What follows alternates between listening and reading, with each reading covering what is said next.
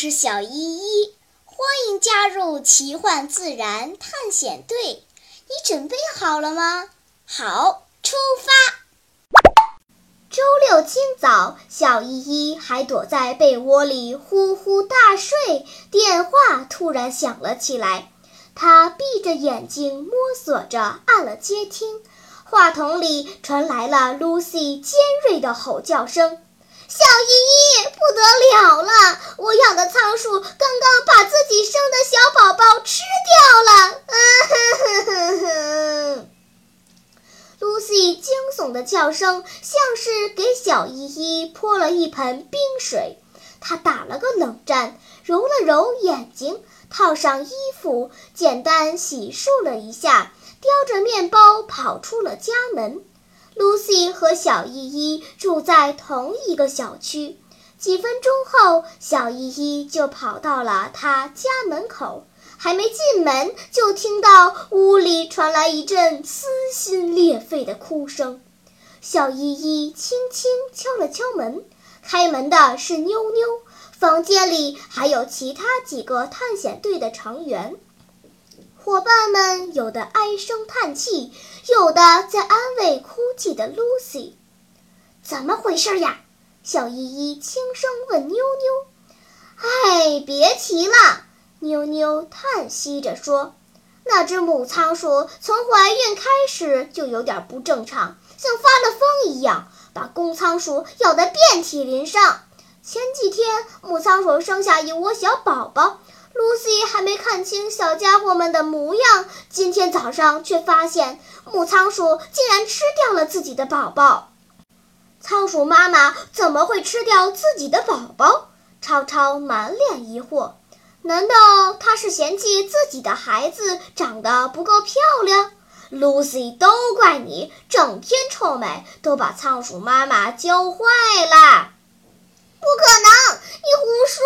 呵呵呵。Lucy 哭得更凶了。超超，你净胡说！乐乐瞪了超超一眼。俗话说得好，虎毒不食子。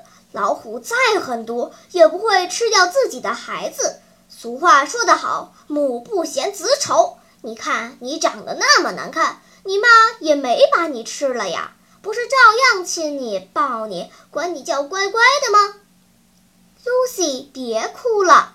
小依依坐在 Lucy 身边，一边帮她擦眼泪，一边劝说道：“我听宠物店的阿姨说过，仓鼠妈妈有时候的确会吃掉自己的宝宝，原因有很多方面，比如受到惊扰，也就是主人经常去看它们。”比如有陌生气息，如果有人类摸过它的宝宝，它就会以为不是自己的宝宝，会放弃饲养或者干脆吃掉。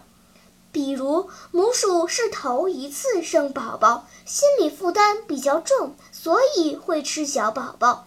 比如食物不够，缺乏矿物质，仓鼠妈妈就会吃掉宝宝，补充体力。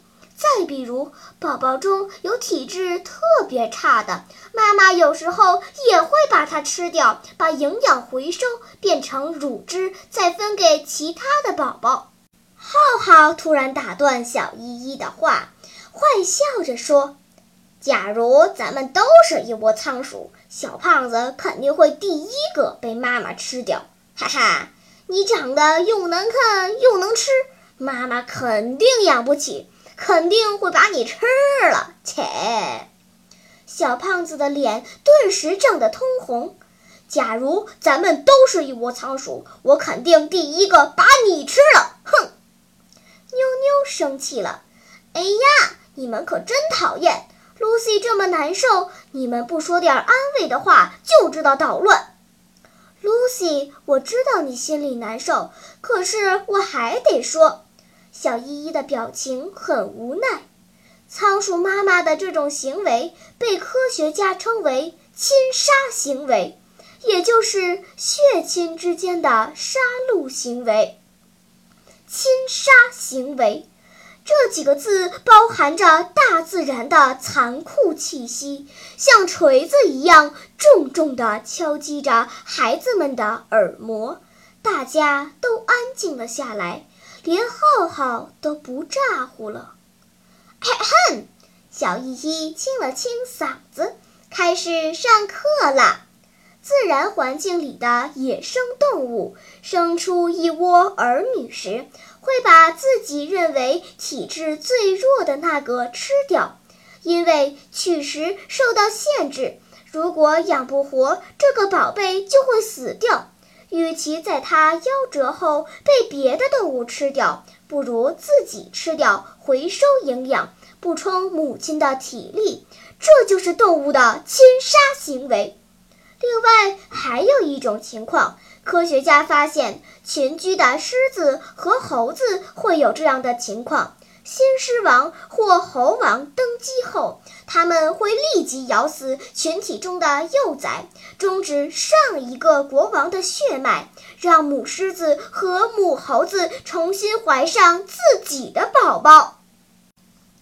小依依讲到这里，不安分的浩浩又开始插嘴：“哎，你说咱们班的彤彤这几天没来上学，很可疑哦。”我告诉你们，彤彤的爸爸妈妈离婚了，他妈妈又给他找了一个新爸爸。你们说，他这个新爸爸会不会为了保护自己的血脉，把彤彤给谋杀了呀？我勒个去！要不咱们报警吧？你怎么老捣乱呀？小依依，快让浩浩给气疯了！彤彤得的是流感，发烧，在家里休息。昨天晚上还给我打电话问作业呢，怎么可能被他爸爸谋杀了？小胖子从书包里掏出一袋薯片，塞到浩浩手里，来吃点东西，把嘴堵上，省得老插话，影响我们听课。遵命。浩浩毕恭毕敬地接过薯片，得得得，我吃薯片不插嘴了还不行？大自然有时候是很残酷的。小依依的语调中充满了忧伤。亲杀行为不仅会出现在父母身上，有时候也会出现在兄弟姐妹之间。比如虎鲨在幼鱼出生之前就已经长出了锋利的牙齿，而雌性虎鲨一次体内会产几百条幼鲨，这些幼鲨在母亲体内自相残杀。真正能够产出的只有一条，比如蝌蚪，它们会从尾部分泌一种毒素，杀死群体中弱小的兄弟姐妹，降低群体密度。再比如白鹭，它一般一次产三只蛋，前两只分别含有大量的生长激素。而第三只蛋获得的生长激素却只有前者的一半，这些物质决定了白鹭幼鸟的好斗性。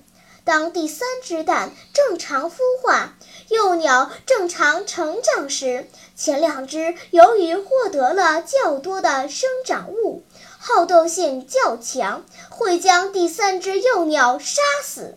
可以说，最小的一个孩子注定是牺牲品。太残忍了！一声怒喝打断了小依依的话，大家都望向浩浩。浩浩嘴里嚼着薯片，一脸的无辜。这次真不是我，我妈又没生二胎，我不会考虑吃掉自己的弟弟妹妹。原来插嘴的是小胖子。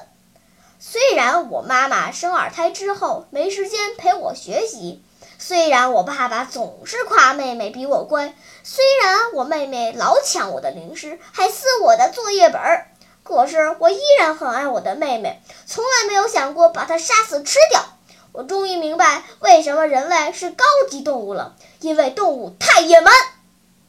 小依依，你刚才说的都是野生动物，我养的仓鼠是宠物店买的，它们祖祖辈辈都是宠物，怎么可能也有侵杀行为呢？Lucy 伤心地说：“再说了，我都是给它们充足的食物呀，我我只是觉得它们的窝有点臭，就给它们换了一次木屑，并没有摸过仓鼠宝宝呀。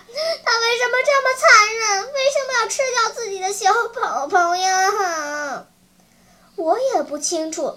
小依依无奈地摇了摇头。但是科学家经过研究，认为宠物受到人类因素的影响，精神上会有很大的变异。动物心理病态是一种自然现象，动物只有在遭遇生存危机的时候才会发生侵杀行为。但是，当大量动物变成宠物后，这种行为就被激化了。比如，在动物园里，很多动物就显得性情暴躁。唉，也许失去自由的动物对笼子里的生活彻底绝望了。他们不想让自己的宝宝也过同样绝望的生活，就只能杀死自己的宝宝。在一片叹息中，伙伴们望着笼子里的仓鼠，望着木屑上斑斑点点的血迹，一串串眼泪无声地从孩子们的脸上滑落。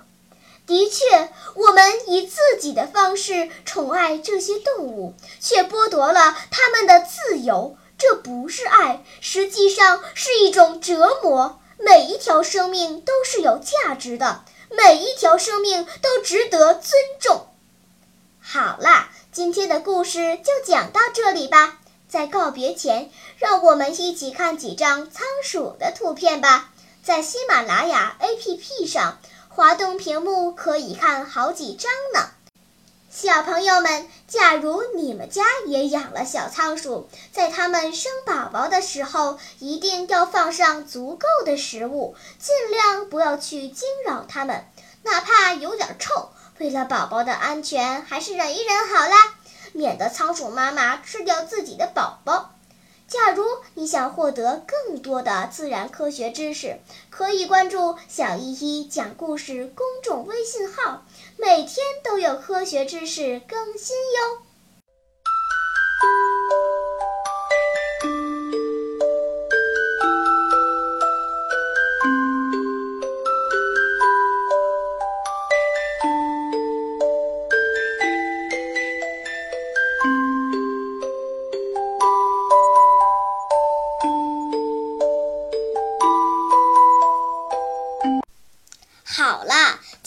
探险就到这里吧，我们该回去啦。